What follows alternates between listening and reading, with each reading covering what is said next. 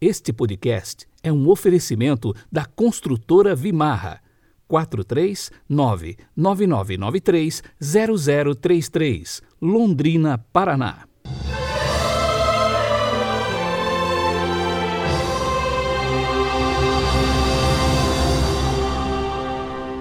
Segunda-feira, 1 de fevereiro de 2021, estamos na quarta semana do tempo comum e a cor litúrgica de hoje é o verde. A frase é de São Maximiliano Maria Kolbe, abre aspas, Nunca tenhas medo de amar demais a Virgem Maria, nunca poderás amá-la mais do que a Jesus. Fecha aspas.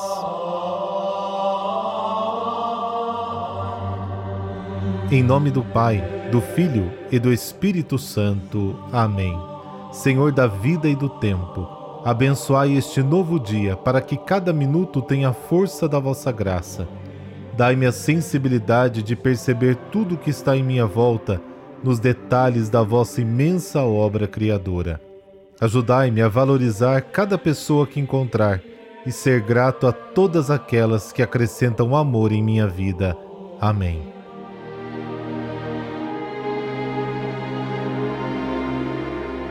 Marcos capítulo 5, versículos de 1 a 20. Passaram a outra margem do lago, ao território dos Gerazenos. Assim que saíram da barca, um homem possesso de espírito imundo saiu do cemitério, onde tinha seu refúgio, e veio-lhe ao encontro. Não podiam matá-lo nem com cadeia, mesmo nos sepulcros, pois tinha sido ligado muitas vezes com grilhões e cadeias mas os despedaçara e ninguém o podia subjulgar.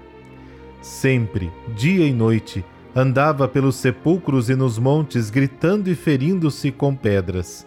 Vendo Jesus de longe, correu e prostrou-se diante dele, gritando em alta voz: Que queres de mim, Jesus, filho do Deus Altíssimo? Conjuro-te por Deus que não me atormentes. É que Jesus lhe dizia: Espírito imundo, sai deste homem. Perguntou-lhe Jesus: Qual é o teu nome? Respondeu-lhe: Legião é o meu nome, porque somos muitos. E pediram-lhe com insistência que não os lançasse fora daquela região. Ora, uma grande manada de porcos andava pastando ali junto do monte, e os espíritos suplicavam-lhe: Manda-nos para os porcos, para entrarmos neles. Jesus lhes permitiu. Então os espíritos imundos, tendo saído, entraram nos porcos, e a manada de uns dois mil precipitou-se no mar, afogando-se. Fugiram os pastores e narraram o fato na cidade e pelos arredores. Então saíram para ver o que tinha acontecido. Aproximaram-se de Jesus e viram o possesso assentado, coberto com seu manto e calmo. Ele que tinha sido possuído pela legião e o pânico apoderou-se deles. As testemunhas do fato contaram-lhes como havia acontecido isso. Começaram então a rogar-lhe que se retirasse da região. Quando ele subia para a barca, veio o que tinha sido possesso e pediu-lhe permissão para acompanhá-lo. Jesus não o admitiu, mas disse-lhe: Vai para casa, para junto dos teus, e anuncia-lhes tudo o que o Senhor fez por ti e como se compadeceu de ti. Foi-se ele e começou a publicar na Decápole tudo o que Jesus lhe havia feito, e todos se admiravam. Palavra da salvação, glória a vós, Senhor.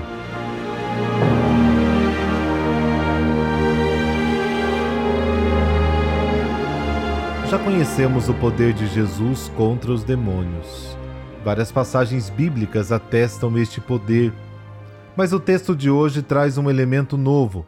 Estamos no território da Decápolis, que significa dez cidades, em terra pagã, onde o poder de Satanás tem maior solidez. Uma evidência de que era uma terra pagã é aquela numerosa manada de porcos pastando na montanha. A montanha é um local reservado para adoração e oração. O porco, segundo os judeus, é um animal impuro e que só pode ser encontrado em uma terra impura e pagã. No homem possuído pelos demônios prevalece um instinto de morte. Ele odeia a vida dos outros e prejudica sua própria vida. Ele vive nos túmulos.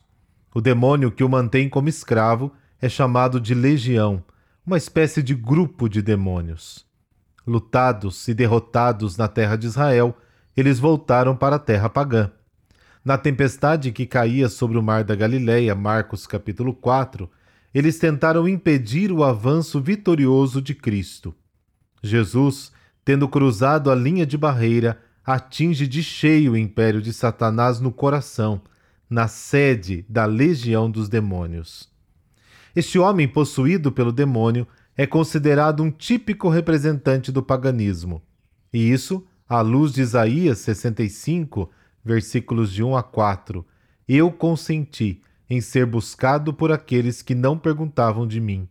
Consenti em ser encontrado por aqueles que não me procuravam.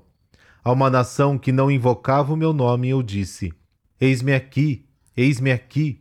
Todos os dias estendi as mãos a um povo rebelde que andava por caminhos que não eram bons, a um povo que me provoca de frente sem cessar, sacrificando nos jardins, queimando incenso sobre lajes, que habita nos sepulcros, come carne de porcos. Este pagão tem um nome. No texto grego, ele responde qual é o seu nome com uma palavra do latim, legião. Lembramos que a legião romana era composta por seis mil homens. Esta palavra evoca a guerra, a presença e a dominação romana personificada por aqueles porcos dos legionários. Lembrando que o javali era um dos símbolos do poder do império, representado aí na insígnia do Império Romano.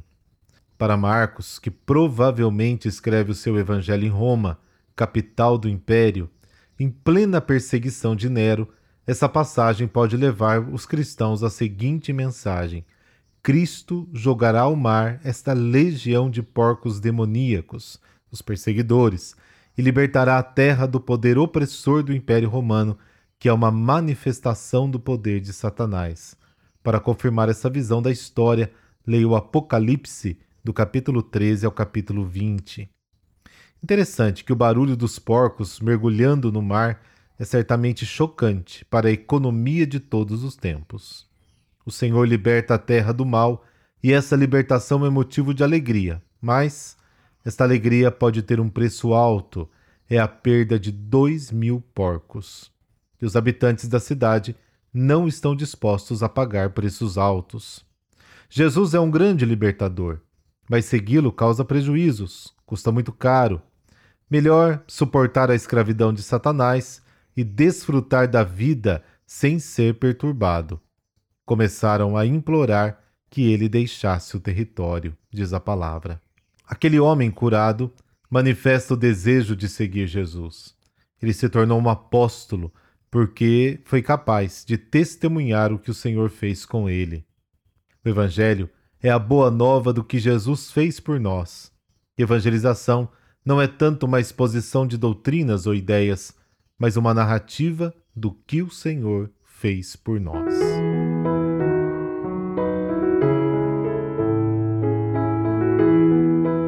E hoje é dia de Santa Veridiana. Ela nasceu em 1182 na Itália e viveu quase toda a vida enclausurada numa minúscula cela. Pertencente a uma família nobre e rica, os Atavanti, Veridiana levou uma vida santa ela era tão querida que durante a vida recebeu a visita de São Francisco de Assis. Peridiana sempre utilizou a fortuna familiar em favor dos pobres. Um dos prodígios atribuídos a ela mostra bem o tamanho de sua caridade. Consta que certa vez um dos seus tios, muito rico, deixou a seus cuidados grande parte de seus bens, que eram as colheitas de suas terras. Mesmo sendo um período de carestia, o tio nem pensava nos pobres e vendeu a colheita toda. Mas quando o comprador chegou para retirar a mercadoria, nada havia no celeiro. Veridiana tinha dado tudo aos pobres. O tio ficou furioso e ordenou a Veridiana que solucionasse o problema, já que fora a causadora dele. No dia seguinte, na hora marcada, as despensas estavam novamente cheias, um sinal da presença de Deus na vida da jovem. Veridiana, após uma peregrinação ao túmulo de Tiago de Compostela, decidiu-se pela vida religiosa e reclusa. Para que não se afastasse da cidade, seus amigos e parentes construíram então uma pequena cela próxima ao oratório de Santo Antônio, onde ela viveu 34 anos de penitência e solidão. A cela possuía uma única e mínima janela por onde ela assistia à missa e recebia suas raras visitas e refeições, também minúsculas, suficientes apenas para que não morresse de fome. Conta-se que sua santa morte, em 1 de fevereiro de 1242, foi anunciada pelo repicar dos sinos de Castel Fiorentino, sem que ninguém os tivesse tocado. Hoje, uma bênção especial aos publicitários. Hoje é o seu dia. E por intercessão de Santa Veridiana, dessa bênção de Deus Todo-Poderoso, Pai, Filho, Espírito Santo. Amém. Uma boa semana para você.